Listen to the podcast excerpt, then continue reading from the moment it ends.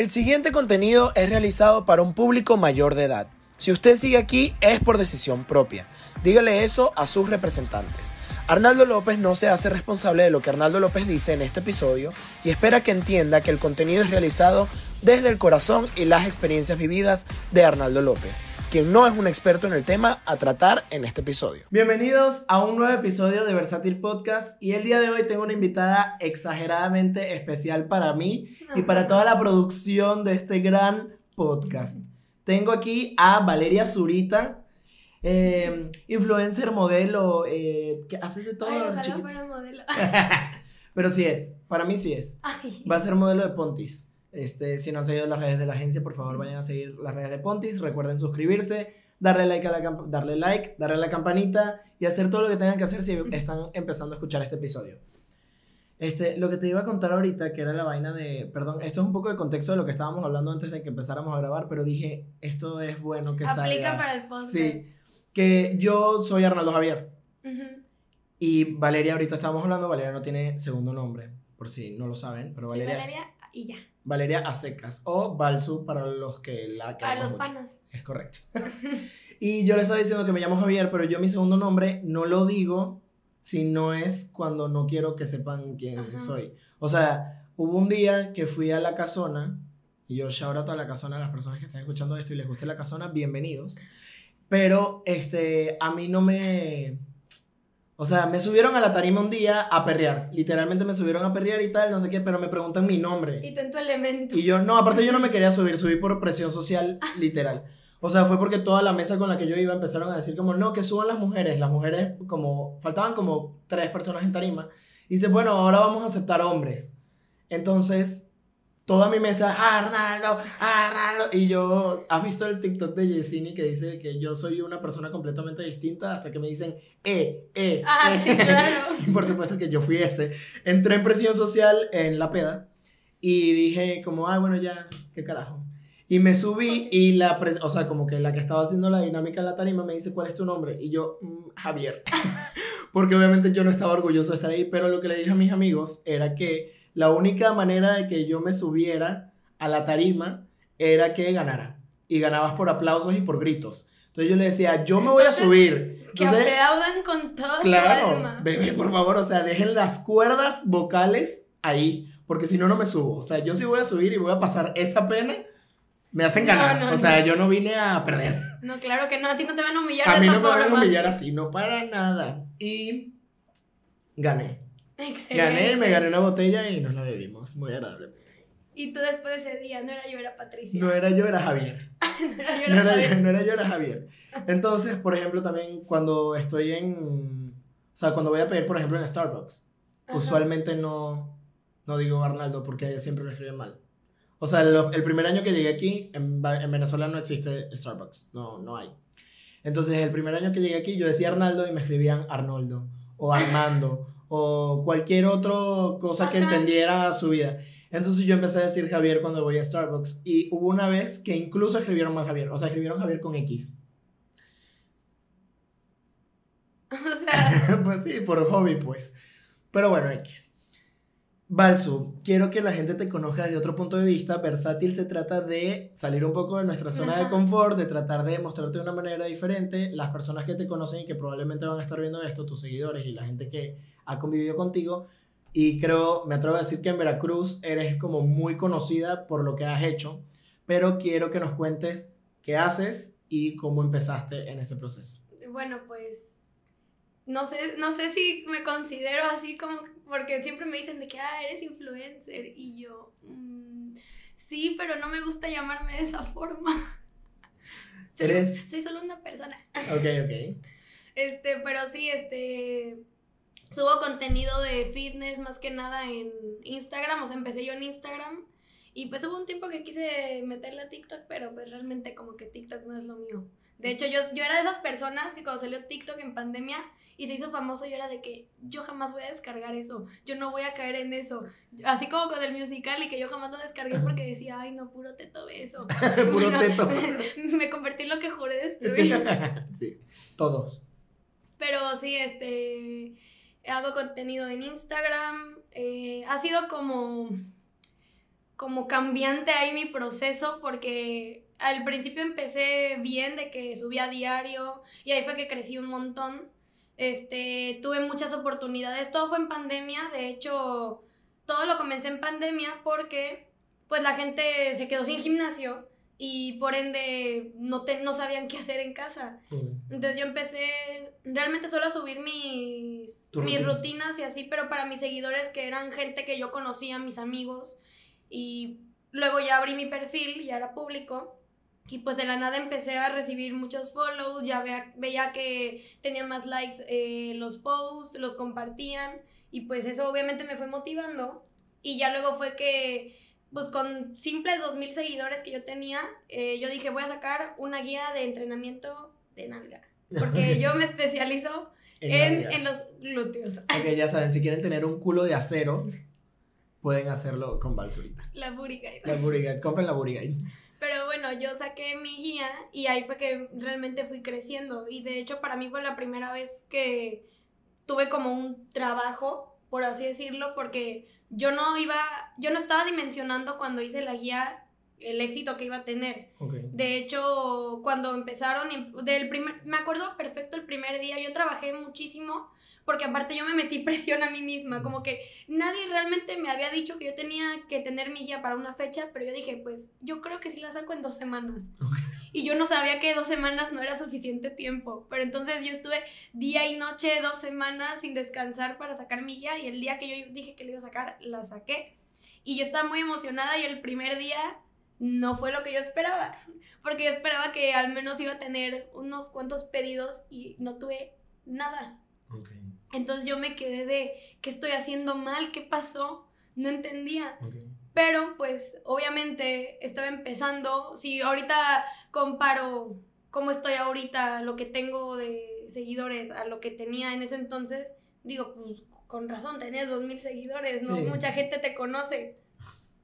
Este, pero pues ya, yo aún así confié en lo que estaba haciendo y ahí la dejé y yo la seguía promocionando, yo seguía subiendo mis rutinas y luego me empezaron a buscar muchas otras influencers de pues todo el mundo, de España, de Colombia, de Venezuela, de todos lados, de fitness, también de México y compartíamos los perfiles y ahí fue que también me ayudó eso a crecer, los giveaways y pues de la nada, de un día para otro mi guía empezó a tener muchísimos pedidos diarios, entonces era una cosa excelente, una cosa maravillosa. Ok, ¿y por qué iniciaste, o sea, por qué empezaste en el tema del, del, fitness?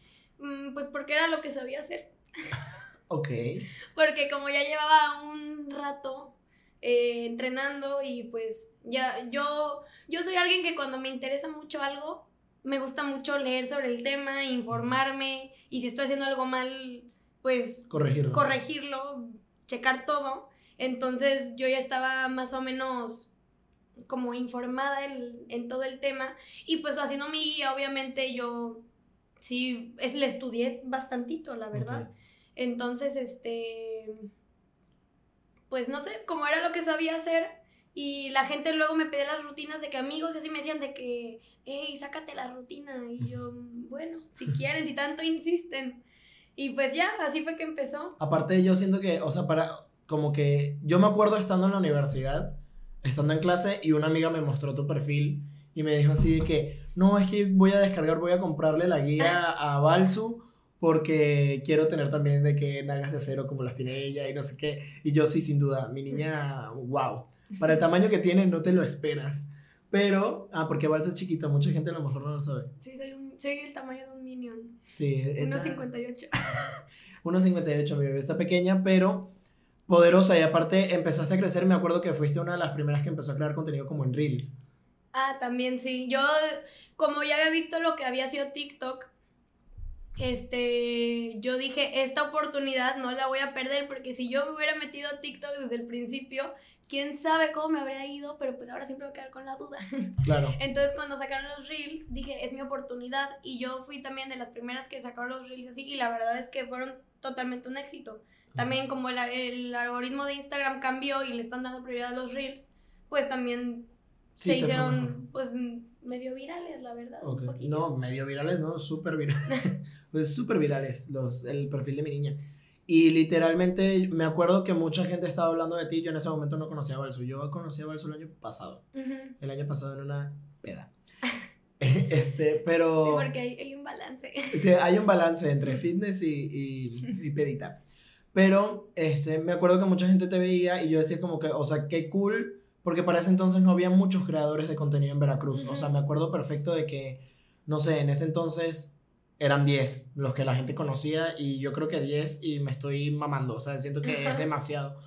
Pero ahorita siento que ya hay muchísimos creadores de contenido y siento que tú también te has sabido como mantener de alguna manera vigente creando el contenido, que creo que también es algo muy difícil. Pues bueno, de hecho, lo que decía al principio, a mí me ha costado mucho porque, o sea, ahora sí que como dicen en las películas de Spider-Man, lo de la responsabilidad, ¿cómo era?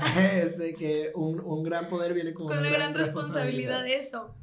Este, y pues yo tenía la responsabilidad de subir, seguir subiendo mi contenido y mostrar la mejor cara y de hecho yo me considero una persona que obviamente las personas que me conocen y que yo agarro confianza rápido, bueno, cuando la gente me da confianza, yo soy otra persona, pero yo de primeras no soy tan extrovertida, tan, extrovertida, tan abierta, soy la verdad un poco penosa. Entonces a mí me costaba mucho al principio hablar en, en la cámara, de que las historias, hablar, este, yo lo repetí, me acuerdo que lo repetía 20 veces, que yo decía, o sea, me trababa una palabra y decía, ay no, otra vez, otra vez. Y así me tardaba, me podía hacer una hora para subir una historia, o sea, era una cosa, una locura. El síndrome del impostador. verdaderamente. verdaderamente. Pero pues lo fui pasando y de hecho cuando la pandemia se empezó a, a, calmar, cuando ya se empezaba a, a, normalizar la cosa y ya podías volver a salir un poco, fue que yo, de pasar de estar aislada en pandemia y subir mi contenido y sin saber lo que los demás decían o cómo iba a ser cuando yo saliera o algo, empezó a salir y toda la gente pues noté que sí me trataban diferente, de que me decían de que, ay, es que como ya eres influencer, no sé qué, este, me hacen muchas bromas de que, ay, te vas a poner a hacer sentadillas aquí, cosas así que yo decía de que, no, yo no estoy preparada para esto. y pues por lo mismo también, este, yo en todo esto que pasé de, pues porque para mí la verdad el crecimiento fue rápido, o sea, yo empecé en abril, me acuerdo, y para julio agosto creo, ya tenía yo 50 mil seguidores, o sea, fue muy rápido, o sea, fue una cosa absurda. Pero me acuerdo que yo me llegué a obsesionar, que de hecho yo no podía, o sea, yo si ahorita siguiera en esa mentalidad como la tenía hace tres años, yo podría estar todo el tiempo en el celular y checando con ansiedad de que cómo va mi publicación, no llegó a los likes que yo quería, tengo que, ¿qué tengo que mejorar? De verdad, o sea, era una cosa obsesiva, yo no podía estar despegada del celular. Entonces, por lo mismo, por eso que me, me, pasó de obsesionarme y por volver a salir y que para mí fue un cambio como la gente me veía, de hecho fue que yo quise bajarle, bajarle un poco, darme más tiempo para mí, también tenía yo unos, unos pedillos ahí en mi vida que pues obviamente me daban para abajo, entonces lo abandoné un rato, le bajé tantito, dejé de subir por un rato y de la nada regresabas, volví a subir y tenía más pedillos, entonces dejaba de subir. Y así he estado, pero pues ahorita, en este momento de mi vida, ya. Ya. Estás en calma. Ya, ya retomé mi vida, mi, mi salud mental. Entonces ya he, vuelto a subir contenido y pues ya lo quiero mantener así. Sí, obvio. No, aparte, o sea, algo muy importante de lo que estabas diciendo ahorita era que hay como una o sea, eso fue algo muy característico que le pasó a muchos creadores de contenido en pandemia. Sí. Y me acuerdo mucho de la historia precisamente de Daniela Rodríguez. Si no saben quién es Daniela Rodríguez, creo que no deberían estar viendo esto, pero ajá, deberían estar viendo a Daniela. Pero este, me acuerdo que ella precisamente pegó muchísimo en pandemia y todo el mundo la amaba y no sé qué. entonces, o sea, no termina, pero empiezas a tratar de retomar como que tu vida y no sé qué. Y llegó a ser un fenómeno precisamente como tan grande que le afectó demasiado precisamente esa parte de emocional, ¿no? O sea, que tenía depresión, sí, que tenía que lo dices hace mucho que no me salen TikToks de ella. No, o sea, bueno, Daniela sí se ha mantenido igual como que constante con el contenido, pero... Ya no es tan sonada. Ya no está, sí, o sea, pegó muchísimo en ese momento y bueno, yo soy fan, o sea, que yo la consumo demasiado, pero sí, o sea, ella decía que precisamente cómo te ven los demás, qué te está pasando, porque aparte ella comentaba como que es que no me creo ni siquiera merecedor de esto, o sea, me está viendo, Sí, sí, sí. me están viendo demasiadas personas como para yo ver esto. Y otra cosa que decías era lo de la consistencia. Yo esta es la cuarta vez que intento hacer una vaina en redes sociales, o sea, no sé, yo tengo mucho tiempo creando contenido y haciendo cosas y todavía no ha pegado, pero este, o no ha pegado a lo mejor como quisiera, pero yo estoy demasiado orgulloso como de todos los trabajos que he hecho. Ah, eso es lo más importante. Sí, o sea, y, y yo de hecho nunca había, por ejemplo, nunca había eliminado como cosas de mi Instagram, sino hasta que Ajá. saqué el podcast. O sea, yo mi perfil como que lo eliminé para cuando saqué las cosas del podcast y planeo volver a sacar, o sea, los tengo archivados. Planeo volver a sacar como que cuál era mi tipo de contenido antes. Pero sí hay mucha gente que, que me conoce como que por moda, pero hay otra gente que me conoce por podcast y hay otra, o sea, como que está un poco mezclado. Eres versátil. Sí, soy versátil. El nombre del, del podcast no es por nada. Pero sí es precisamente, y se afecta bastante. Yo me acuerdo, o sea, yo lo dije en uno de los episodios, que si yo no me hubiese, si yo no hubiese estado en un lugar donde nadie me conocía, no sé si hubiese Ajá. creado contenido, porque sí da demasiada pena.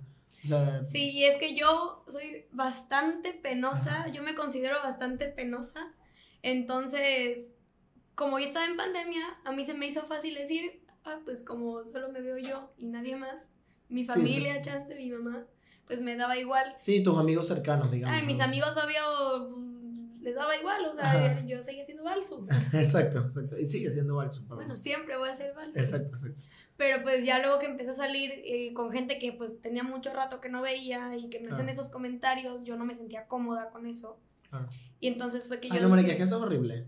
O sea, que llegan, o sea, lo de las sentadillas es, Sí, marico, que luego, cállate. y que luego me decían de que, ay, pásame la dieta, no sé qué, y así yo... Mm, No puedo. Sí, de que yo no hago Mejor ve con un nutriólogo. Exacto, sí, obvio. Te lo recomiendo. Por eh, algo, bueno, tú compartiste en algún momento que estudiaste, bueno, estabas estudiando nutrición. Sí, vamos a ir para allí, ¿verdad? sí, vamos a, ¿Por qué hacer, hablé? vamos a hacer ese camino. Sí, yo, de hecho, a raíz de todo lo que hice de Instagram, que me estaba enfocando en mucho lo fitness y pues también tenía que ver la alimentación y todo Claro. eso, que pues yo sí, sí me interesaba todo el tema.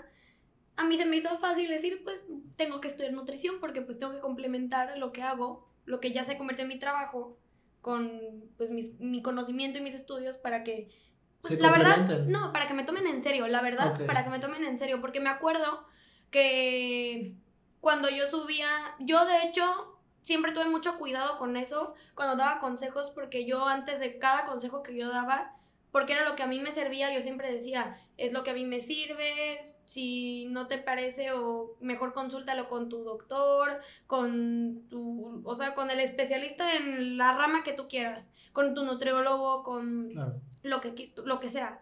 Eh, yo nada más daba consejo y siempre dejaba bien claro eso, que era lo que a mí me servía. Sí. Pero pues sí me pasaba varias veces, porque pues obviamente con, con toda la gente en internet siempre va a haber uno que otra persona que no le guste tu contenido. Sí. Siempre va a haber haters. Sí. Entonces a mí me llegan comentarios que decían de que quién eres tú para decir esto, si no sabes nada, dónde está tu diploma, no eres nutrióloga, deja de estar mal informando a la gente, bla, bla, bla. Cuando realmente yo no mal informaba a la gente, la información que yo daba sí, sí era algo que pues estudiaba, porque de hecho yo sí hice un curso de entrenamiento personal, pero pues los entendía también por esa parte que yo decía, pues a lo mejor no me quieren tomar en serio porque no tengo un Las certificado, un sí. certificado que dice que soy nutrióloga y puedo dar este tipo de información. Entonces, a mí se me hizo fácil escoger esa carrera para que ya no me dijeran eso. Pero, pues, en el camino me di cuenta que realmente esa carrera no era para mí. que no te gustaba ni un poquito. No, no, de hecho la odié. Ok. Ah, muy bien, muy importante saber. La odié bastante. Bueno, ahorita que estabas diciendo, el, o sea, sí recibías mucho hate, sí llegabas a... Eh, no tanto. mm, lo más que recibí una vez fue. Porque por lo mismo, hay muchas. En pandemia se volvieron influencers de fitness, muchas personas. Sí. Eh, fue una cosa absurda también. De hecho, mi, mi Instagram estaba lleno de esas cosas y cada vez salía una nueva y una nueva, lo cual está padrísimo Sí. porque la verdad es que hay mucha gente que lo hace perfecto también. No, y también que hacía falta, o sea, yo, se hicieron virales también porque estabas en un momento que era Sí. hiper sedentario. O sea, en la pandemia no sé cuántas veces yo decía que yo empezaba a hacer ejercicio y a la semana ya no hacía nada, ¿no? Pero, pero sí era, o sea, era algo que todo el mundo necesitaba en ese momento. Era como primera necesidad comer, dormir, hacer ejercicio. Sí, o sea, porque si no te volvías loco. Sí. Pero eh, había otra que ya era más famosa, eh, bueno, todavía está ahí en redes, pero ya era más famosa ella desde antes. De hecho, yo la seguía desde hace muchísimo tiempo, desde que yo empecé a hacer ejercicio. Pero pues ella ya era un poco conocida y cuando yo empecé a hacer mi contenido y saqué mi guía y todo esto, a mí la gente me empezó a tirar que yo le copiaba, que yo hacía lo mismo, que me criticaban, de hecho me llegó, me tocaron tweets que me etiquetaban a mí y decían de que, ah, es que le copiaste a esta, tal cual. Y yo en mi cabeza yo decía, pues no le puedo copiar algo que pues realmente no es lo mismo lo que ella hace, lo que yo hago. Los ejercicios no es como que yo me vaya a inventar alguno para hacer algo diferente, porque pues así no funciona. O sea, los ejercicios para todos son los mismos. No me puedo sacar un ejercicio del culo. Entonces, pues para mí era algo que yo decía, pues es que no, no entiendo qué quieren que yo haga si pues al final ella y otras millones más suben las, los mismos ejercicios, entonces ¿por qué yo tengo que estarla copiando? Hasta que de hecho eso paró el día que ella misma, eh, yo una vez me acerqué con ella, le escribí, ella no me seguía ni nada, pero yo le escribí y le dije de que, oye, he notado que me ponen muchos esos comentarios, en Twitter he visto esto y así, yo no quiero problemas, yo no quiero que pienses que te estoy copiando ni nada. Eh, de hecho, a mí se me hace que estamos en, dentro de la misma comunidad de, de, contenido. Entonces yo no lo veo como competencia ni así. Pero pues se lo quería dejar claro y ella me dijo de que, ay, no, yo tampoco lo tomo de esa forma, no te preocupes, ignóralos y ya. Pero la gente seguía porque pues al final de cuentas eso fue entre ella y yo. Ya cuando la gente lo hizo más público, de que me tiraban hate a mí, ella creo que, no recuerdo si fue en Instagram o en Twitter, creo que fue en Twitter, que ella contestó de que ella no me está copiando nada y hasta, ah, porque de hecho yo contesté uno de los, de los, sí fue en Twitter, uno de los tweets yo contesté y dije que yo no le copio nada, dejen de estar diciendo eso, y ella misma también contestó y dijo, ella, ella y yo ya hemos hablado, no hay, no hay copias ni nada, y me puso de que ya hasta te di follow, o sea, para que ya se calmen. Entonces ya con eso la gente se cayó. Pero para mí fueron meses de que me estaban atormentando porque a mí me daba miedo que si yo subía algo que en así en lo mínimo se pareciera a lo de ella, ya iban a decir que me le copiaba, lo cual pasó bastantes veces. Entonces, sí tuve por esa parte bastante idea y también llegaba gente y me comentaba cosas horribles. Este, mis amigas luego yo se los mandaba y mis amigas, o sea, se enojaban, también se metían a Instagram a contestarle a la persona que me tiraba hate, me defendían. Si están viendo esto, mis amigas, muchas gracias porque siempre me defienden. Y este, y pues sí, o sea, sí llegué a tener una... Unos pedillos. Una mediana cantidad de hate, diría yo. Sí, exacto, no era ah, muerte. Pero al final de cuentas yo nada más lo, lo borraba o lo bloqueaba y ya decía de que ya deja de molestar. Sí. Qué fuerte. Aparte, yo siento que para, para recibir el hate, siento que tienes que tener como mucha estabilidad emocional para recibir esa cantidad, porque son muchos mensajes de aparte de gente que no te conoce, que no sabes lo que estás haciendo. Sí, me acuerdo que me criticaban por todo, hasta por el café que tomaba. Me acuerdo perfecto que una vez alguien me contestó, porque yo subí que tomaba café instantáneo, y me empezó a decir de que, este, tú que tienes tantos seguidores no deberías recomendar eso porque tiene no sé qué y así, bla, bla, bla, y yo amiga, si no te gusta el café instantáneo, toma café del que tú quieras. Déjame en paz. Sí, literal. Ay, bueno, un shout out. Si eres un hater de mierda, siempre lo digo, siempre lo digo cuando hago este tipo de episodios. Si eres un hater de mierda, eres un hater de mierda, limítate. O sea, esa vaina, o sea, si no tienes nada bueno que comentar, no comentes. Si no estás de acuerdo, simplemente no sigas el peo y ya. Obviamente depende de la cantidad de cosas, pero si es por un fucking café, limítate. o sea. No, y aparte yo siempre les contestaba lo mismo. A todos los que me ponían cosas feas, yo siempre les decía, si tanto te molesta, deja de seguir. ¿Por qué me sigues? Deja de seguirme. Y ya. No había, no había, problema. Y si me seguían peleando, yo los bloqueaba y ya. Fin, fin, fin de la pelea. Yo no, me iba, yo no iba a gastar mi energía ni mi estabilidad emocional por una persona que ni conozco. Sí, tal cual. Y ahorita, o sea, te saliste de nutrición. Sí. Y Estuve un rato sin estudiar, pero pues ya, ya estoy estudiando de nuevo. Pero ahora... ¿Ya empezaste? Ya, ya empecé. Ok. Esta semana justamente. y pues ahora estoy estudiando marketing. ah, muy, muy bien. Porque resulta y resalta, como Wendy Guevara, que todo mundo, al, al parecer todo mundo que me conoce desde hace tiempo me dijo que yo de- siempre debía estudiar marketing. ¿Y por qué nadie me lo dijo? ¿Y por qué nadie me lo dijo desde antes? Que todo el mundo me veía en marketing, que no sabían que por qué yo no había estudiado eso desde el principio. Y yo, bueno, pues, cuatro años más tarde, gracias por Sí, decírmelo. claro, exacto. Ah, pero hay que, ¿no? Son Pero bueno, carreras- no, no, yo no tengo prisa. Sí, exacto, no son carreras. No son, car- son- No son, ¿qué? Es carrera, no carrerita. Es correcto, ajá. No es, no es el que se gradúe más rápido gana. Pero qué cool. Aparte siento que sí tienes demasiado el perfil de, de marketing. Y, o sea, para las personas que no te conocen, antes de meterte en todo este tema, ¿cómo era Balsu? O sea, ¿cómo era tu círculo, cómo era tu vida antes de redes sociales y antes de todo lo que estaba sucediendo en Mm, esos... Pues, o sea, eh, yo considero que a mis 23 años he pasado por bastantes cosas, Ok. pero pues antes de subir todo eso, pues yo, ahora sí que yo vivía mi vida Normal, tranquilo. normal. De hecho, pues eso fue a los 20 años, entre los 18 y los 20, pues pasaron varias cosas. Me fui seis meses a vivir a Montpellier, en Francia. Este, mm, ¿Qué tal la vida en Montpellier? de locos. ¿Te gustó mucho? Amé Montpellier. Yo la verdad no me esperaba. Yo creo que la clave es un mal consejo que les voy a dar, pero la clave es nunca ir con altas expectativas de nada. Así no te vas a decepcionar. De- la verdad.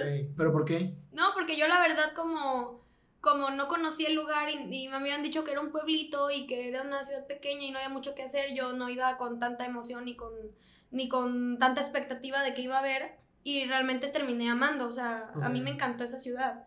La gente no me encantó, Ah, la verdad, tuvimos muchos problemas mi roomie y yo con, con la que nos rentaba el departamento, porque pues al final allá son bastante groseros, diría yo. Pero eh, lo que es la ciudad y todo lo que había que hacer era impresionante, hasta podías tomar el, pues como tram, el, como tranvía y te ibas a una como playita y había lagos y el bosque y estaba muy entretenido y pues teníamos cerca otras ciudades como Marsella, Lyon. No, uh, o sea, nos la vivíamos viajando cada fin de semana a pueblitos ahí cerca y la verdad estaba genial. Tenemos París a tres horas, entonces fui a París varias veces porque me encantaba también ir allá. Pero la verdad esa experiencia fue genial. O sea, de verdad fue de las mejores que he tenido en mi vida. No me arrepiento ni un segundo. Qué de cool. Y haberme eso ido. fue después de que te graduaste Ajá, ok, después de prepa. Ok. Eh, yo me tomé el semestre sabático y me fui para allá. Y se supone que iba a aprender francés, pero pues no. Je m'appelle. Je m'appelle. Je m'appelle Bárbara. Me la pelas una barbaridad. Este.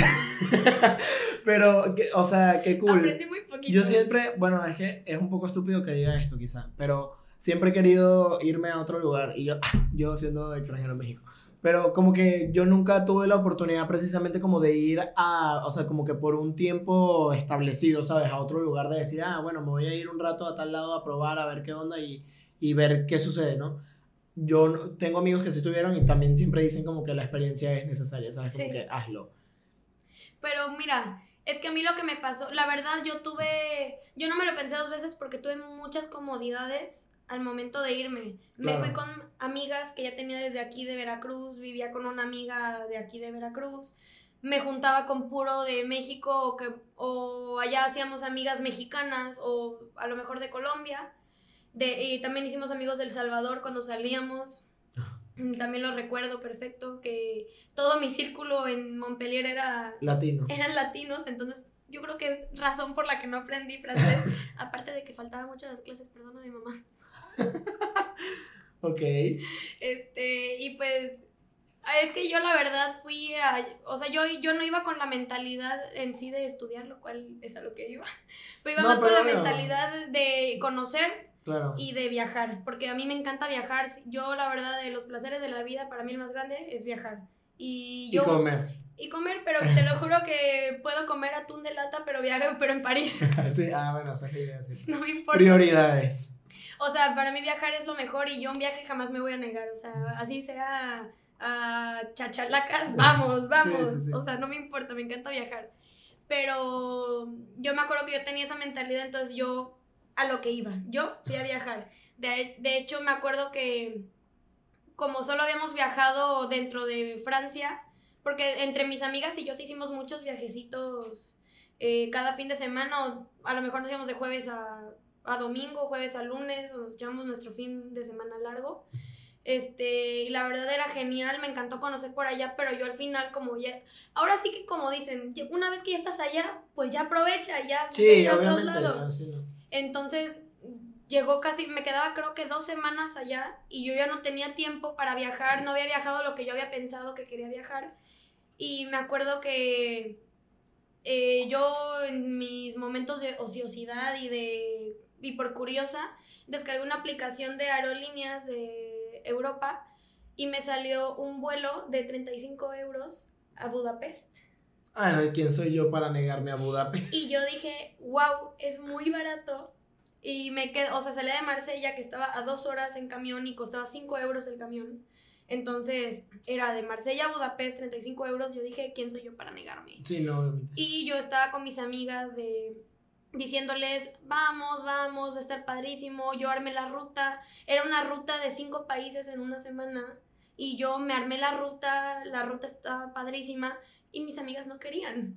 Y yo decía de que es que estoy en- en contra la espada, entre la espada y la pared porque no sabía si aventarme e irme sola, porque al final, como había dicho, yo me fui muy cómoda porque ya tenía gente conocida, Claro. siempre estaba acompañada con mis amigas, eh, nun- nunca me sentí sola porque pues ya tenía yo mis amistades. Entonces, estar en otro lado del mundo, pero con mis amigas, para mí era muy fácil. Claro. Pero ya irme de viaje yo sola a un lugar que no conocía, donde ni siquiera hablaban, no sabían si ni siquiera iban a hablar inglés, porque pues Claro. eh, hablaban lenguas muy extrañas, húngaro, alemán y así, Ok. que yo no sé nada, no, sé, no sabía ni decir hola. Entonces para mí era algo que no sabía si iba a hacer y estaba queriendo convencer a mis amigas y me acuerdo que es de esas veces de que te caen ángeles del cielo, o sea, porque de verdad a mí me ha pasado millones de veces esas situaciones. Ahorita te voy a contar otra. Dale. Eh, porque yo, te- yo es la primera, o sea, es la primera vez en la vida que yo estaba a punto de aventarme a hacer algo por mí misma, porque para esto yo siempre había viajado con mi familia, con mi mamá, y mi mamá me resolvía la vida, la verdad, lo admito. Mi mamá siempre me resolvía la vida. Yo siempre viajaba y mi mamá checaba los pasaportes y la visa y todo, y yo nada más tenía que estar presente. Sí, claro, tú solo existías. Entonces, para mí era la primera vez que tenía que checar todo eso. Y me cayó un ángel del cielo que fue una amiga que habíamos hecho una semana antes de México también. Que ella, pues acaba de llegar a Montpellier, estaba en la misma escuela de francés que estábamos nosotras. Y estábamos platicando yo estaba de que no, pues yo creo que ya no me voy a ir al viaje, yo creo que no me voy a aventar a hacérmelo sola. Mi mamá también como que me mete el miedo de que cómo te vas a ir sola. Y yo también, ¿sabes qué? Pensaba mucho, ¿quién me iba a tomar las fotos? Sí, eso es lo más importante del viaje. ¿Quién va a hacer que yo recuerde esto? Y yo dije, no, ¿qué voy a hacer? Yo, yo con mi, mi ser introvertido preguntándole a la gente que si me tomo una foto en húngaro, yo creo que no. Yo creo que no. Y estábamos platicando y estaba esta amiga nueva y ella dice, ay, yo sí quiero ir.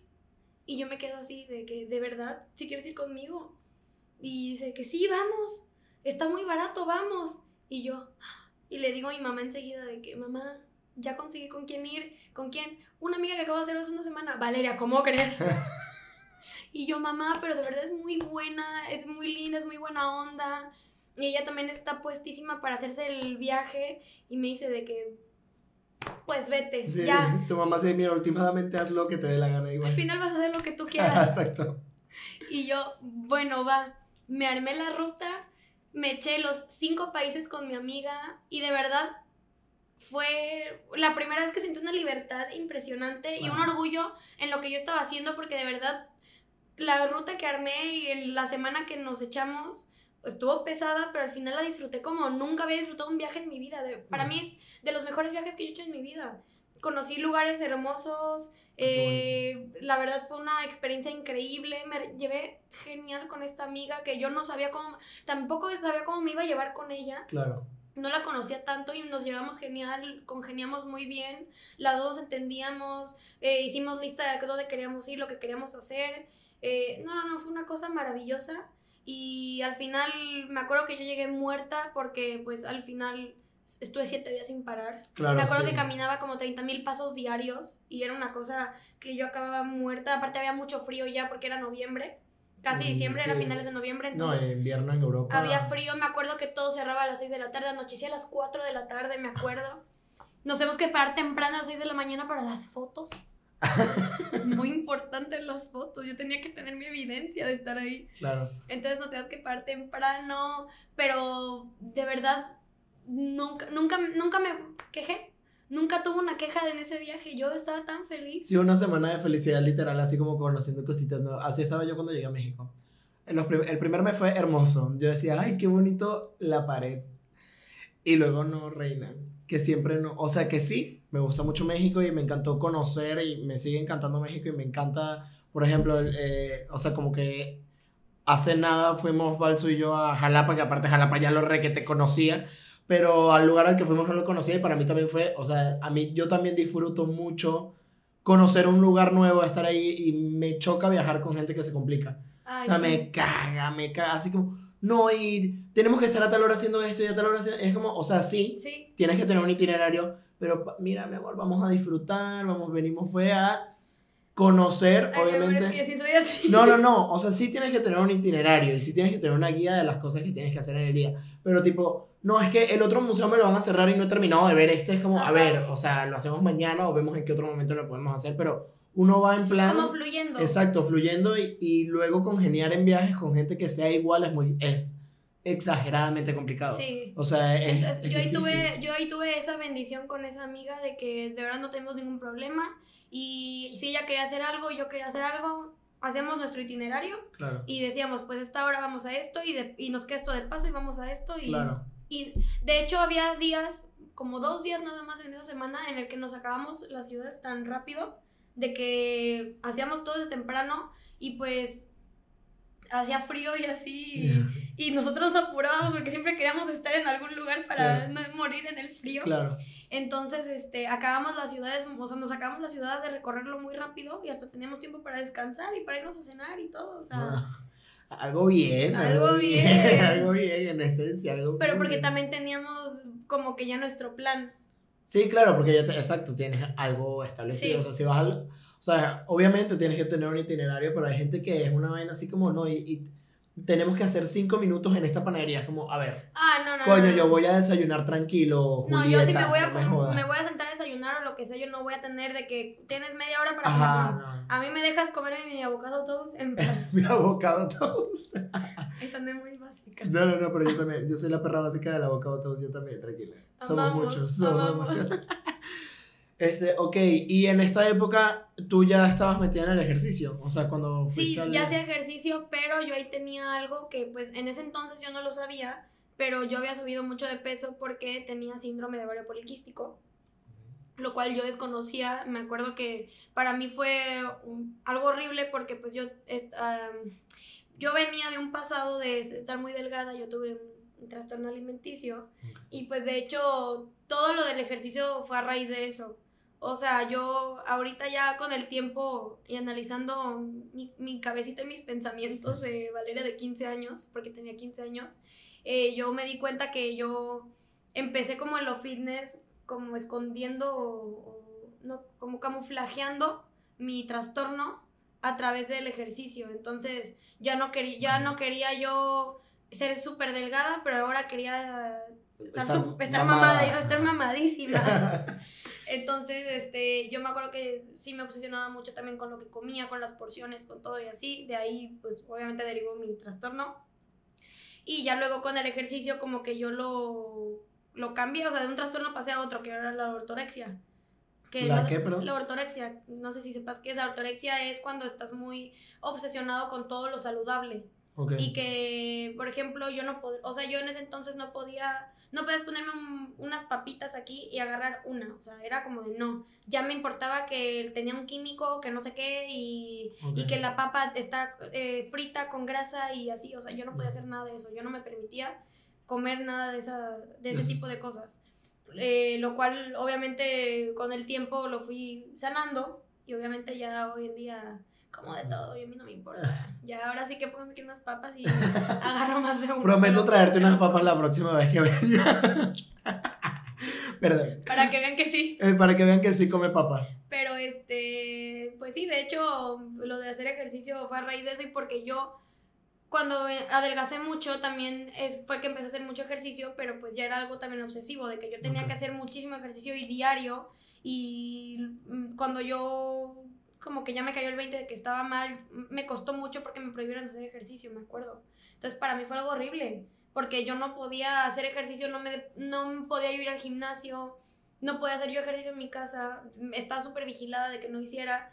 Me acuerdo que una vez mi mamá me cachó haciendo ejercicio porque yo no aguantaba y quería hacer ejercicio y me regañó y fue horrible porque pues estaba haciendo, ah, o sea, era algo malo para mí en ese entonces hacer ejercicio, imagínate, para mí fue algo muy fuerte. Sí, que es literalmente todo lo contrario a lo que todo el mundo te dice en todos lados. Es como, no, tienes que hacer ejercicio todos los días y Tienes que comer, atascarte y no hacer nada de ejercicio. Y yo lo ve, y yo para mí eso era el peor castigo de todos. O sea, ahorita cómo lo agradecería, ¿verdad? Pero agradecería que me dijeran Que me dijeran, sí, exacto, atáscate. Pero no.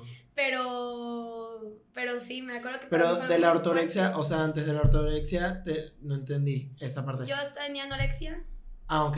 y de la anorexia pues como que cambié de anorexia a A ortorexia. ortorexia. ok. Entonces ya empecé a subir un poquito de peso y en el momento en el que me dieron visto bueno para hacer ejercicio, eh, que ¿Qué? era muy poquito, de hecho solo me dejaron hacer media hora, pero empecé eso y yo seguía súper obsesionada con, con lo que comía. De hecho, me dieron mi arranque de locura y se a la niña se le ocurrió que iba a ser vegana. Entonces, para mí también ser vegana fue otra forma de esconder que seguía teniendo un trastorno alimenticio. No, no digo que ser vegana sea lo mismo que ser anoréxica, No, no, no, pero para mí fue de que, bueno, pues si tengo que comer mucho, al menos voy a comer mucho de algo que yo diga que, yo en mi cabeza diga que está bien comer, que eran frutas, verduras y leguminosas y todo lo que sea avena, pero pues era, for- eh, me seguía restringiendo, o sea, era una forma de restringirme a mí misma. Porque pues algo que yo podría decir que, te- que tenía en ese entonces es que me gustaba mucho tener control sobre mí. Entonces, este, pues para mí era de que si no voy a poder restringir las cantidades, pues voy a restringir los alimentos que estoy comiendo. Entonces, pues pasó eso. Y de hecho sí, lo vegano lo admito que sí me funcionó porque sí empecé a subir de peso, pero sanamente porque mi cabeza era de que yo no tengo por qué ganar tanta grasa ni engordar tanto ni lo que sea porque pues estoy comiendo puras cosas sanas. De hecho fue mucho más difícil subir de peso, pues, pero al final, pues aunque me tomó tiempo, sí lo, Lo sí lo llegué a subir y pues fue que empecé a hacer ejercicio otra vez. Y yo seguía con mi veganismo y así, yo escondiendo mis, mis pedos mentales a través de mi veganismo. Y qué padre es vegana y, y yo diciéndole a todo el mundo de que sabes que ser vegana es lo mejor. Ya. Yo diciéndole a todo el mundo de que tienes que ver esto. Eras la testigo Jehová de los de los veganos. veganos. Qué fuerte. Yo era de que Yo te hubiese odiado en esa época. Te hubiese odiado muchísimo. Probablemente si mi novio de ese entonces yo creo que me odiaba en secreto. Qué me, fuerte. lo- me, me ha llegado a reclamar, me ha dicho de que me hacías O comer, sea, ahorita. me hacías comer cosas veganas de tu puta madre. Qué fuerte. No, sí, yo 100% te hubiese odiado. Y es que aparte yo, o sea, yo soy todo lo contrario, la verdad. O sea, yo soy... Es que yo... O sea, a mí este tipo de cosas, y por eso pregunto y también quiero saber y quiero entender, porque fue algo que yo... O sea, mi relación con la comida y mi relación con, con el ejercicio incluso, toda mi vida fue como muy sana hasta cierto punto, ¿no? O sea, como que no soy una persona que sigue dietas o lo que sea, pero en mi casa siempre fue como tu proteína, tu carbohidrato, tu. ¿sabes? Como que siempre fue como dentro de todo muy común, por decirlo de alguna manera. Pero, por ejemplo, yo sí era muy acomplejado más pequeño con, mi, con que era muy flaco. O sea, porque en este caso como que a los hombres siempre es como que no, el hombre tiene que ser mamado sí, y el cuarto bate y no sé qué. Entonces, yo sí tenía el complejo de que a mí no me gustaba que me, o sea, fue más yo creo que en la época como de la adolescencia yo diría como entre 15 y 17 años, porque antes me valía gorro. Ajá. Pero ya cuando empezaron a hacer como de que hay las fiesticas en la alberca, pero también era Ándale. como que te gustaba alguien, ¿sabes? O sea, cuando ya empieza a cobrar otro sentido, porque obviamente más chiquito es como que, ah, me vale verga. Pero ya luego no. Entonces sí tenía como que ese, como que esa parte y me acuerdo, o sea, creo que no fue algo consciente y hasta ahorita me atrevería a decir que no lo fue, pero a lo mejor sí, sí fue algo inconsciente que sí tuvo que ver, Ajá. pero yo dejé de hacer ejercicio, o sea, yo hice ocho años karate. Es algo que mucha gente no sabe. Más Kung Fu Panda. Estuve ya, o sea, yo me salí del karate a punto de entrar a cinta marrón en karate. O sea, ya yo, llegué ya como a un nivel alto. O sea, yo practicaba en Club Practicado en Club Penguin en los, los pasitos de karate. No.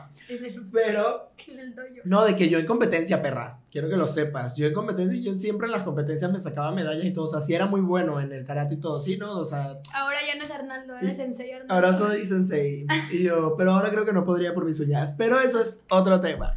Este, pero sí, justamente creo que me salí del karate y de hacer ejercicio y todo porque yo quería engordar. Ok. O sea, yo no quería como que seguir Ajá. haciendo ejercicio. En ese momento también era porque mi rutina de vida era como que ya estábamos en un como tema social que era más como la peda y salir con los amigos Sí. y vienen los 15 años y bla, bla, bla. Y si ya me estaban exigiendo por el nivel que tenía, me estaban exigiendo mucho más. Y yo ya sabía que el karate me gustaba como disciplina y todo, de verdad me ayudó muchísimo, sobre todo en temas de ansiedad y todo eso.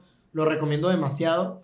Cualquier tipo de artes marciales creo que te hace drenar y como que tener una calma de otro tipo pero ya me estaban exigiendo como para un nivel de competencia a nivel nacional y cosas así que era como que, marico, yo no, yo no lo estoy haciendo por la competencia o por querer Sí, no. entrarme a putazos en una competición. Era o sea, porque. era porque me gustaba Ajá. ya, pero ya como que en el dojo donde yo estaba así me estaban como que mucho inculcando el tema de- y la exigencia de que si vas a tener tal cinta era porque tenías que entrar en todo ese tema, ¿no?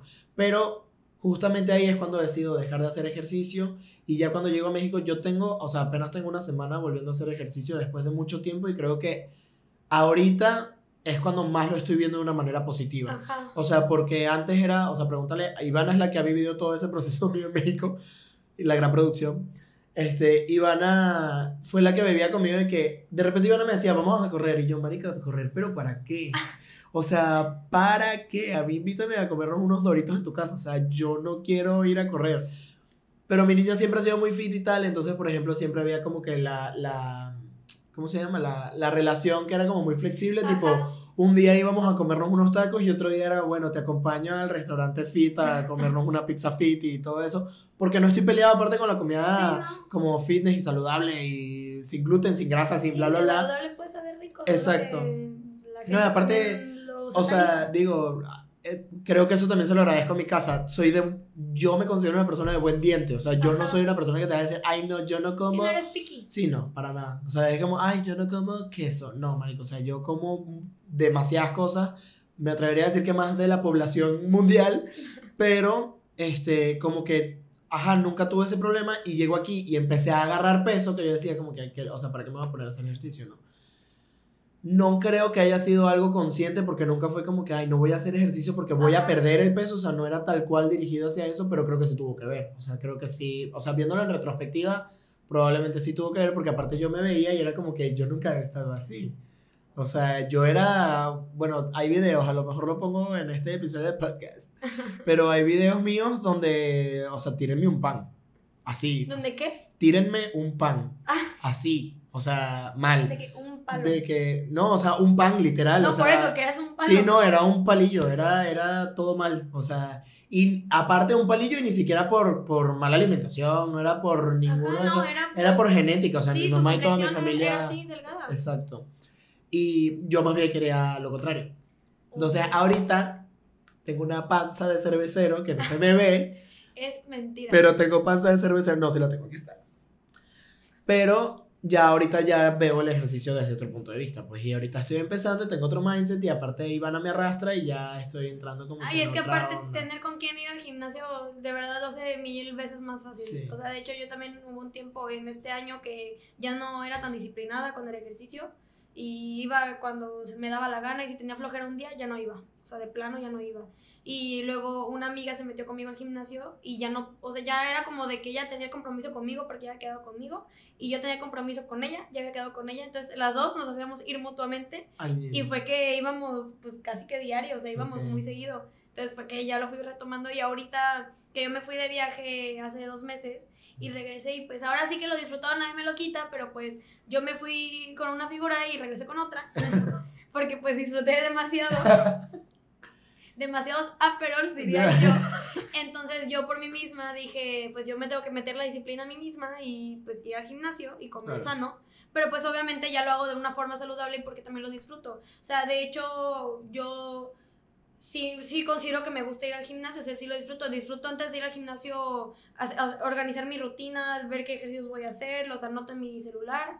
Y llego y como que hasta voy emocionada de hacer ya la rutina, o sea, y Ok. de hecho me pasa que esa rutina acabo y digo de que, ay, me dieron ganas de hacer este ejercicio, para la próxima rutina lo voy a hacer. Entonces como que ya estoy viendo emocionada para la próxima rutina, este, que me toque hacer ese ejercicio. Y pues con la dieta también, ahora sí que yo no, ya no me restringo de nada, entre semana como sano, y pues el fin de semana me doy mis gustos sin pues, destramparme, ¿verdad? Pero...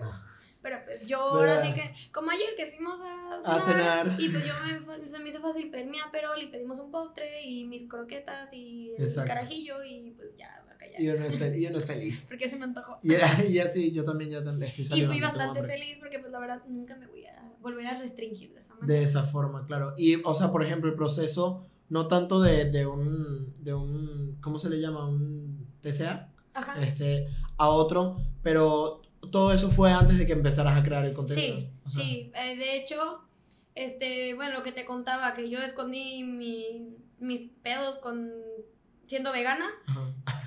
Y ya el día en que yo decidí dejar de ser vegana fue el día que yo como que ya me liberé de eso, como que... por- y ya voy a decir algo que pues a lo mejor suena muy feo para... Y si alguien que lo está pasando no se lo tome a mal, pero pues... Y es algo que me dijo mi, mi psicóloga, porque yo iba con psicóloga también. Y me dijo, es algo que pues vas a tener para siempre. O sea, porque en el camino obtienes conocimientos de cuántas calorías tiene un plátano, cuántas Claro. calorías tiene una cerveza, cuántas calorías tiene el espagueti, lo que quieras. Esa información siempre va a estar en mi cabeza y eh, realmente nunca se va al 100% de tu cabeza todo eso, pero pues está también en ti ya tener el control y decir de que, ¿sabes qué? Me va a importar que tenga 100 calorías esto o me va a importar o, o no me va a importar. Claro. Entonces, pues ahora sí que es una batalla constante con mi cabeza Sí. la comida y todo eso, pero pues se va, siempre mejora. O sea, yo Claro. ahorita que ya estoy fuera de eso y ya tiene mucho tiempo que estoy bien y estoy en mi peso y estoy sana, porque de hecho hasta para estar sana me costó muchísimo tiempo des- ah, después de todo eso, porque con, con la anorexia pues todo el hormonal se te altera, este, para mí fue una cosa, o sea, mi cuerpo ya estaba de que- diciendo de que ya no puedo, jefe. Y yo, o sea, bueno, algo que también te quería preguntar, porque precisamente yo no tengo cero conocimiento. O- O sea, las personas se daban cuenta, o sea, quién, quién fue la persona a lo mejor, porque no creo que tú misma te hayas dicho que, ah, ya tengo este pedo. Pues es que yo, fíjate que justo hoy estaba pensando eso, porque a veces me vienen como flashbacks de esa época Claro. tan oscura de mi vida, pero yo me pongo a pensar y es que yo jamás me vi al espejo y dije, me veo muy delgada. O sea, yo jamás, yo no tengo el recuerdo de mí viéndome al espejo y decir, mira qué delgada estoy y así. Solo que he visto fotos y todo, y pues obviamente sí en las fotos digo qué delgada estaba. Claro, Pero yo me acuerdo de verme al espejo y yo no me veía tan delgada como todo el mundo me decía. claro. Porque obviamente... Sí, era como el, el body dysmorphia, Sí. ¿no? La- Y obviamente toda mi familia se preocupaba, mis amigas se preocupaban, eh, me lo decían, pero pues yo no lo veía porque pues para mí era como de, no, ¿de qué hablas? Yo estoy bien, yo no me siento mal. Pero este, pues llegó un punto en el que me tenía que dar cuenta que si me lo decían tanto era por algo. Y aunque yo no me viera así, me veía la gente y pues obviamente luego veía las fotos y ahí decía, sí, sí me veo tan delgada, fue que yo ya me dejé ayudar.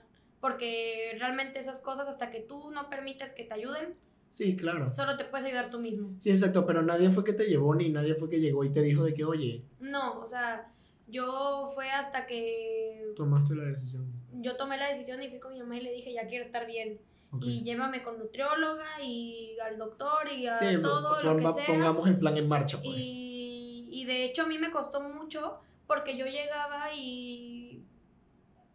la- me acuerdo la primera nut- nutrióloga con la que fui que no tuvo nada de tacto hasta eso. O sea, yo di con todas las nutriólogas de Veracruz antes de dar con la que hasta la fecha sigo yendo y para mí es la mejor de todo el mundo y la adoro con todo mi corazón porque ella de verdad me sacó del hoyo. Le agradezco todo a ella. Le puedes dar un shout out si quieres. A la nutrióloga Olivia Gutiérrez Zamora. Ok, La amamos. ok. Este, pero bueno, ella me ayudó muchísimo, pero me acuerdo de la primera con la que fui, no tuvo nada de tacto y ella nada más me dijo, estás muy delgada, mira lo que pesas, tienes que comer todo esto y me mandó la dieta más genérica que te puedes imaginar en la vida porque pues obviamente yo siendo generación que soy Z. Z. Bueno, yo siendo generación Z yo dije, ¿y mi abocado todos? y mi abocado todos aquí donde está. Y a mí me dejaba huevo con frijol y yo decía, ¿qué es esto, señora? y mi Starbucks, así mi caramel maquiato aquí donde cabe o qué. Yo decía, ¿Qué hago no, con eso? no, papito, no, va- no va a funcionar así. Y me acuerdo que... No, aparte qué mal, o sea, literal, qué mala comunicación o qué mala forma de Sí, decirte no tuvo nada de tacto esa señora. Y me acuerdo que yo le dije a mi mamá, pues sabes que con ella no. Iba con otra y con otra y con otra. Hasta que... Y yo también, yo también siento que en parte como que les daba impotencia porque yo no me quería al 100 dejar ayudar.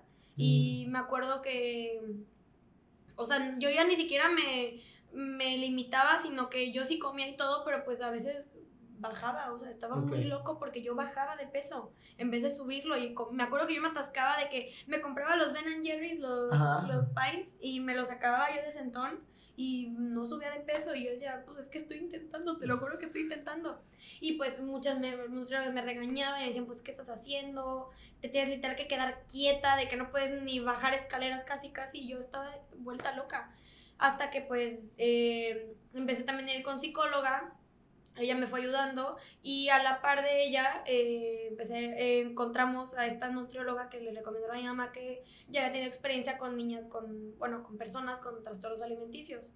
Entonces llegué con ella y desde el principio ella es una hermosa persona y ella aparte te explica todas las cosas que tienes que comer y por qué. O sea, no llega y te dice, tienes que comer una manzana porque sano, ya, no. Te dice que porque tiene esto y que porque te va a ayudar a esto y Mm. puedes suplementarte con esto. No te gusta esto, pues te pongo esto y es súper abierta con todo. ¿Te gusta comer esto? Ah, pues te lo pongo en esta cantidad y así, o sea, Claro. es súper entendida y ella me súper ayudó. Y pues ahora sí que yo, la- ahorita las veces que sigo yendo con ella, la vi hace la semana pasada y me estaba diciendo ella de que mira cuando llegaste y mira cómo estás ahora, de que estás Ay, muy bien, o bonita. sea, Qué bueno. sí, o sea, Estoy feliz por ti, bebé. Estoy orgulloso. Qué bonita. Me lo encanta. logré. Aparte, mi niña es hermosa y por eso también, o sea, es como que. O sea, si usted no conoce a Balsu, Balsu es un, es un pan de Dios así en una bandeja. Es bien bonita. Me encanta. No, y que, y que ese era el trato también que te merecías. Hace poco, precisamente, lo estábamos hablando de, del tema, o sea, como asesor de imagen, para las personas que no lo sepan, soy asesor de imagen.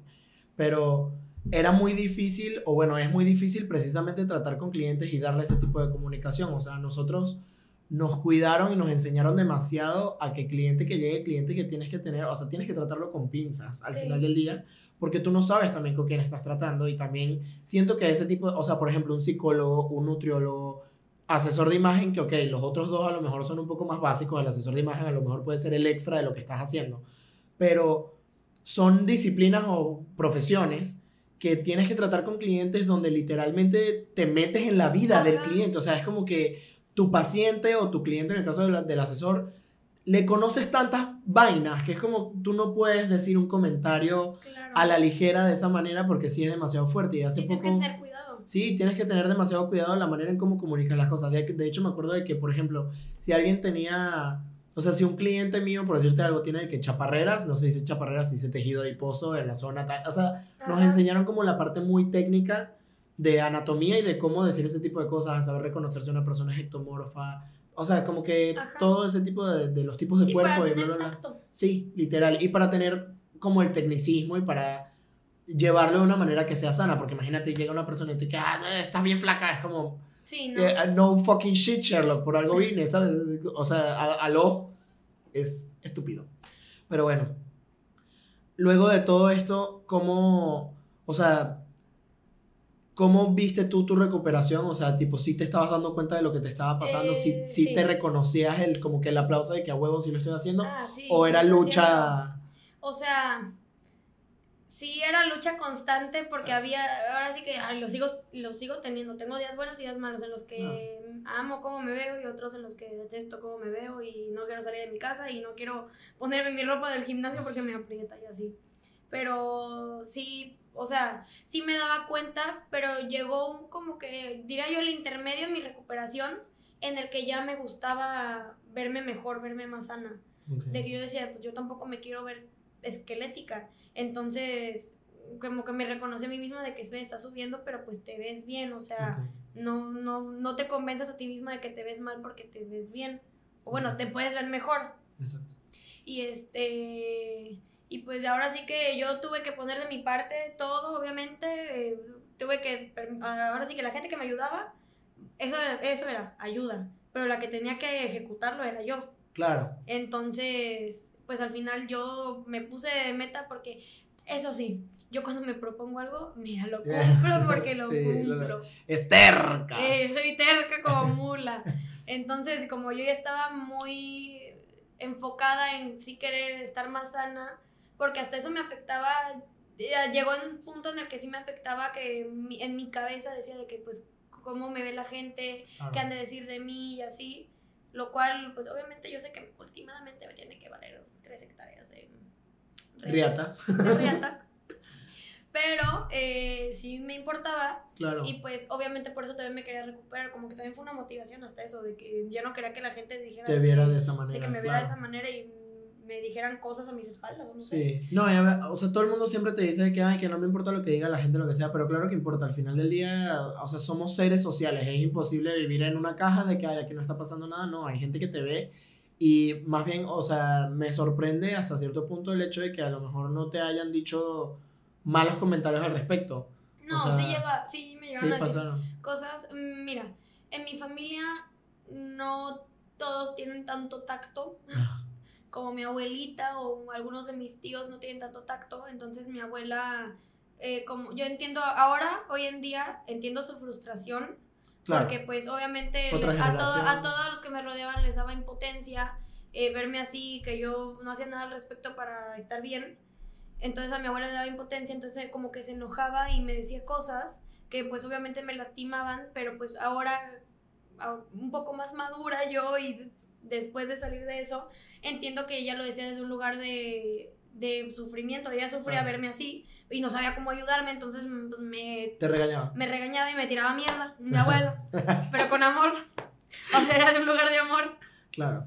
este, pero sí, O sea, que, que heavy. Aparte, a mí me parece demasiado fuerte, o sea, todo el tema precisamente porque siento que la gente se empieza, o sea, precisamente es, el punto de no tenemos que hablar de los cuerpos de otras personas, ni no reconocerlo tampoco. sí, Porque entonces, o sea, está mucho el, el comentario de que, ah, si una persona es gorda o bla, bla, bla, como que no se lo digas, pero si aplaudimos la belleza y si aplaudimos la delgadez y si aplaudimos todo lo demás, es como que, marico, por- o sea, ¿por qué estás haciendo, por qué estás reconociendo lo entre comillas bueno cuando tú aparte tampoco sabes en qué situación o en qué, qué relación con la comida tiene la otra persona o qué relación en general con su cuerpo tiene esa otra persona para decirle eso?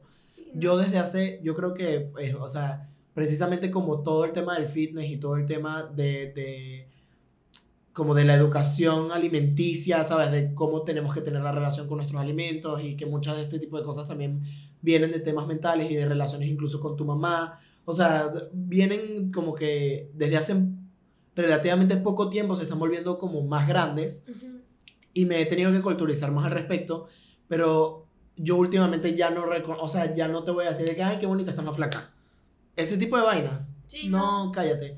Dile, ah, te veo muy bonita, me gustó tu pantalón, me gustó, sabes, como que Sí, reconoce sí. otras cosas. claro, O reconoce la inteligencia, el logro que está teniendo una persona en otro tipo de cosas en vez de el físico de la persona. Y siento que si estás pasando por un problema así y te más bien te lo aplauden, porque yo estoy seguro, o sea, caso Venezuela. Venezuela es el país de las mujeres más bellas del mundo. Ese es el eslogan del país, ¿no? O sea, literalmente es como que aquí no hay gente fea.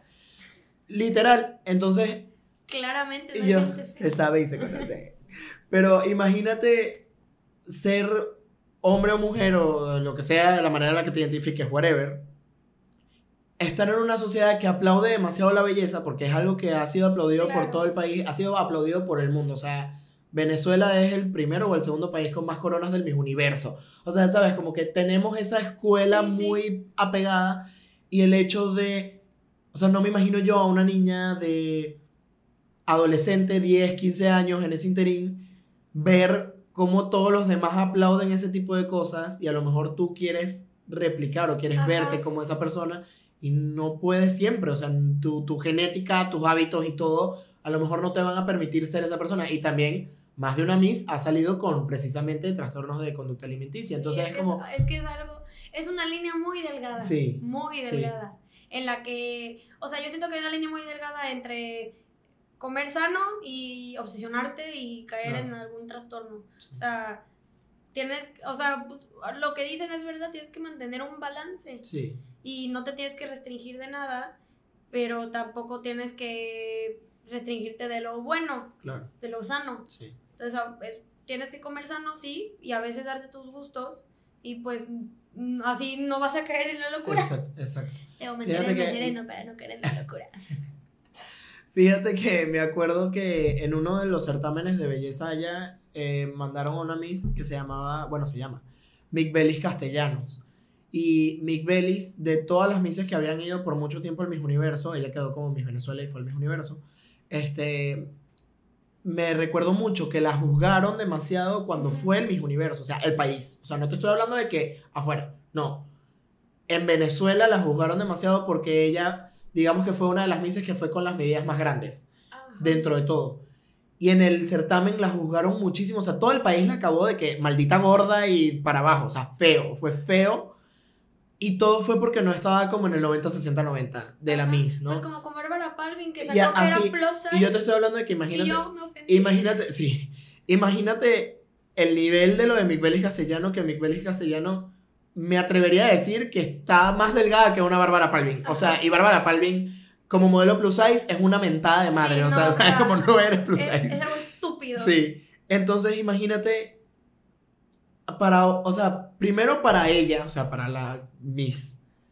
Y aparte, imagínate todo lo que representaba para todas las demás mujeres de todo el país ver un comentario de un hombre o de una mujer diciendo, ah, maldita gorda, cuando la tipa simplemente no entraba en una, en una medición. E igual estaba concursando a nivel internacional representando a tu país.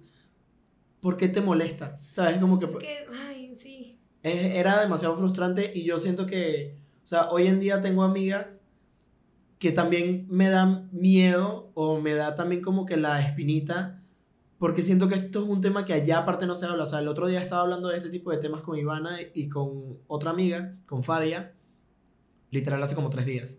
Estábamos hablando de este tipo de temas y Fadia, Jimena, que es su socia, Iván y yo, y yo no podía creer como que la cantidad de cosas que sabían como mujeres al respecto sobre trastornos de conducta alimenticia. O sea, yo estaba como, ¿de qué me estás hablando? Y estaban hablando de un, como de un grupo, de un, de Princesa Ana y Mía, que es Ah. esa vaina, que era, Sí. o sea, que era como, como un manual, no sé, como, ajá, como un, Blog. un blog, un foro donde la gente Sí, de- te enseñaban a cómo ser y, what the Sí. fuck, Sí, es algo, es algo muy o sea, muy que yo sí trastornado. llegué a ver, de hecho. Sí, lo llegaste Sí, a, yo sí lo llegué a ver. pero lo llegaste a seguir. No, Ok. no, pero sí conocía de ese tema y de hecho me acuerdo que en, ahora sí que yo de- creo fielmente en que los celulares nos escuchan. Y a mí me empezaron a salir entre todo eso este ah bueno de hecho algo solo tengo una cosa buena que sacar de, de eso que pasé y fue que entre todo esto de mi anorexia y, y- y mi veganismo, o sea, porque de hecho tuvo que ver una cosa con la otra. Este, a mí me empezaron a salir muchas cosas de comunidades de, de, de anorexia, pero no, no del sentido de que para impulsarte a hacerlo, sino de que como recovery, como de recuperación. Ya. Y subían sus comidas y compartían eso y tips y, y como que nos motivábamos entre todas, así- Ah. por así decirlo, de que te daban ideas de qué comer y, Yes. y este y decía de que tú puedes otro día y así, o sea, como que era mucha motivación y ah, Claro. me salían millones de cuentas de eso. Y entre eso, cuando yo empecé a ser vegana, me acuerdo que había una plataforma que ahorita ni siquiera recuerdo cómo se llamaba en el celular, que eran como que grupos de diferentes cosas, o sea, cada quien tenía su enfoque y había uno de veganos. Entonces, yo no me acuerdo ni siquiera cómo llegué a dar con unas personas, o sea, unas niñas también que eran veganas, pero también sufrían de trastornos alimenticios.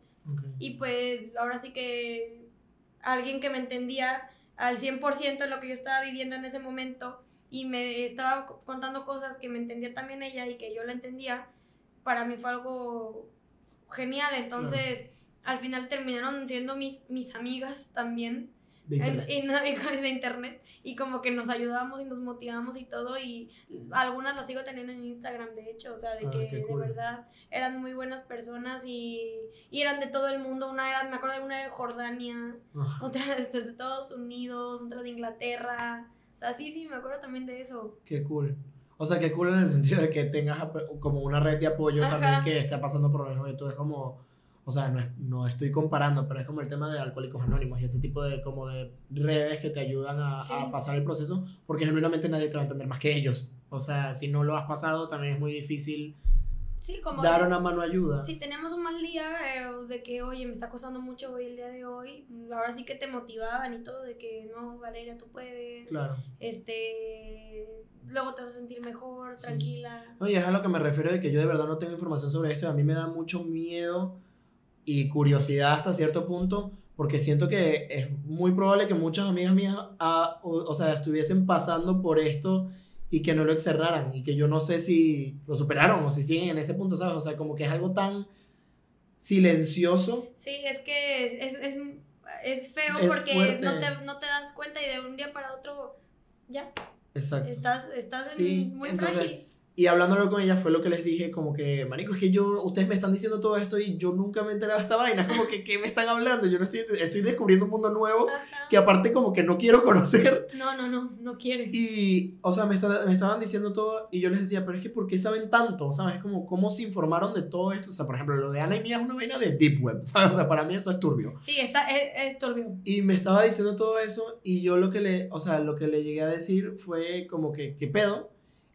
Y las tres me respondieron, eres hombre. Y yo, Pero no, ¿Qué? eso está mal porque a mí me tocó también que había hombre, gente, que, hombres. obvio, obviamente, pero me dijeron como que es probable que tú ni siquiera estés como que al tanto de todo esto, porque aparte, sobre todo en Latinoamérica, Ajá. el tema de cómo se ve la mujer es súper específico, pues. Y en cambio el hombre es Sí. como, come más, este, haz más ejercicio, mámatea, loco. A lo mejor hay más casos de hombre con el otro, ¿cómo se llama? ¿Con anorexia? No, con el otro. ¿Ortorexia? Con ortorexia Ah. más bien que con, que con anorexia, no sé. Ah, puede ser. Pero, pero ahí me refiero como que son vainas que, que mucha Ajá. gente no sabe y no sabes tampoco cómo ayudar a una persona que está pasando por eso. De hecho, te quería preguntar esa, esa otra parte, o sea, como, ¿qué te hubiese gustado a ti, cómo te, cómo te trataran y cómo, hubieses, cómo te hubiesen hecho más fácil el proceso de recuperación saliendo de eso? Pues mira, para mí lo perfecto habría sido que ni siquiera me lo hubieran detonado, porque últimamente fueron pequeños comentarios que me hacen dentro de mi familia y así, lo que a mí se me... Yo soy alguien muy, muy influenciable, lo que les decía ayer, de hecho. Soy alguien muy influenciable. Y a mí una cosa que me digas, no sabes, no tienes idea de lo mucho que a mí me puede afectar en la cabeza. Entonces, si a mí tú un día me das un comentario, me acuerdo que una vez alguno de mis primos me llegó a decir, y obviamente ellos no me lo decían de, De mala forma. de, una mal, de, de un lugar de maldad, Exacto. me lo decían porque son mis primos y yo siempre me llevaba pesado y Sí. por castrosos y lo que quieras, pero alguno de ellos me llegó a decir de que pareces toronja.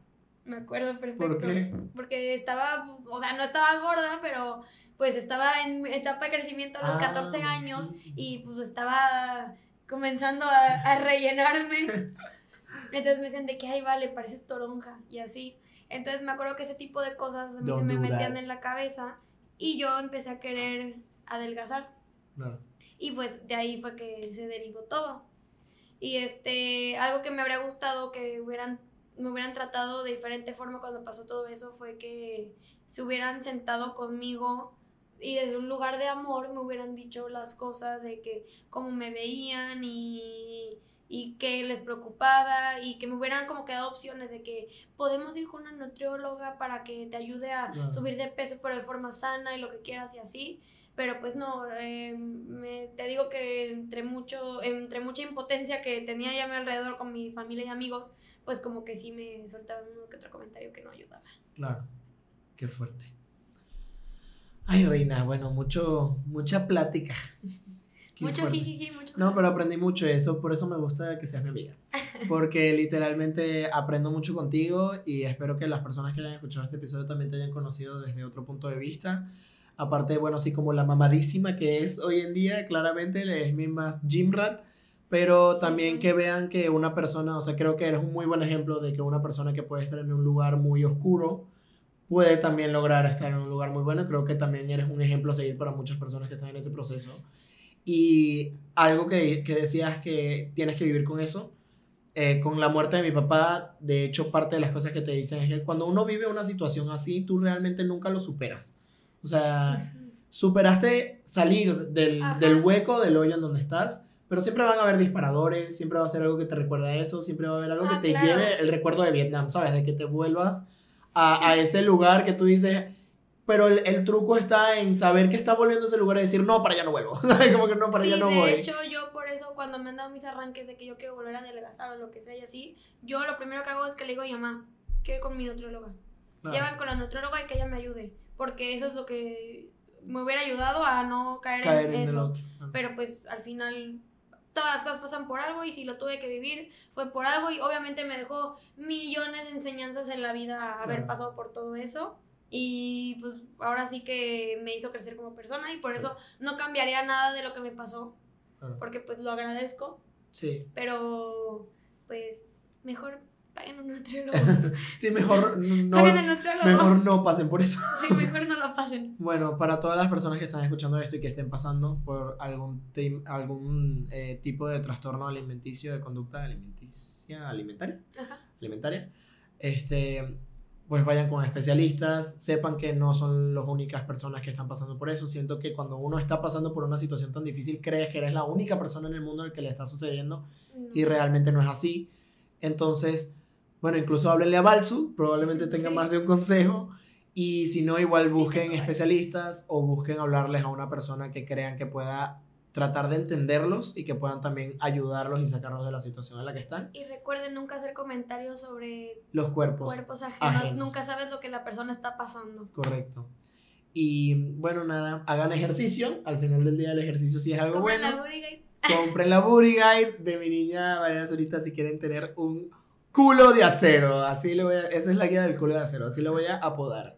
Y la que soporte. Es la guía del culo de acero animada.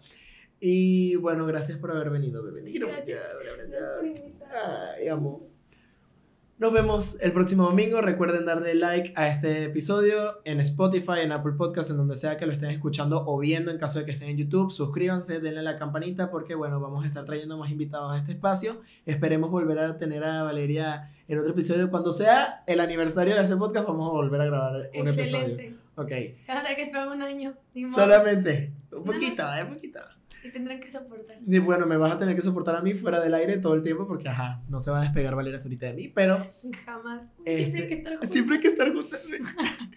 y este, recuerden también que toda la producción y todo lo que están viendo aquí es gracias a ivanestudio.mx e Ivana Pérez, que es la gran productora del podcast. También recuerden que tenemos una agencia de marketing, redes sociales y eh, relaciones públicas, publicidad, todo lo que necesiten para promover su marca o su negocio.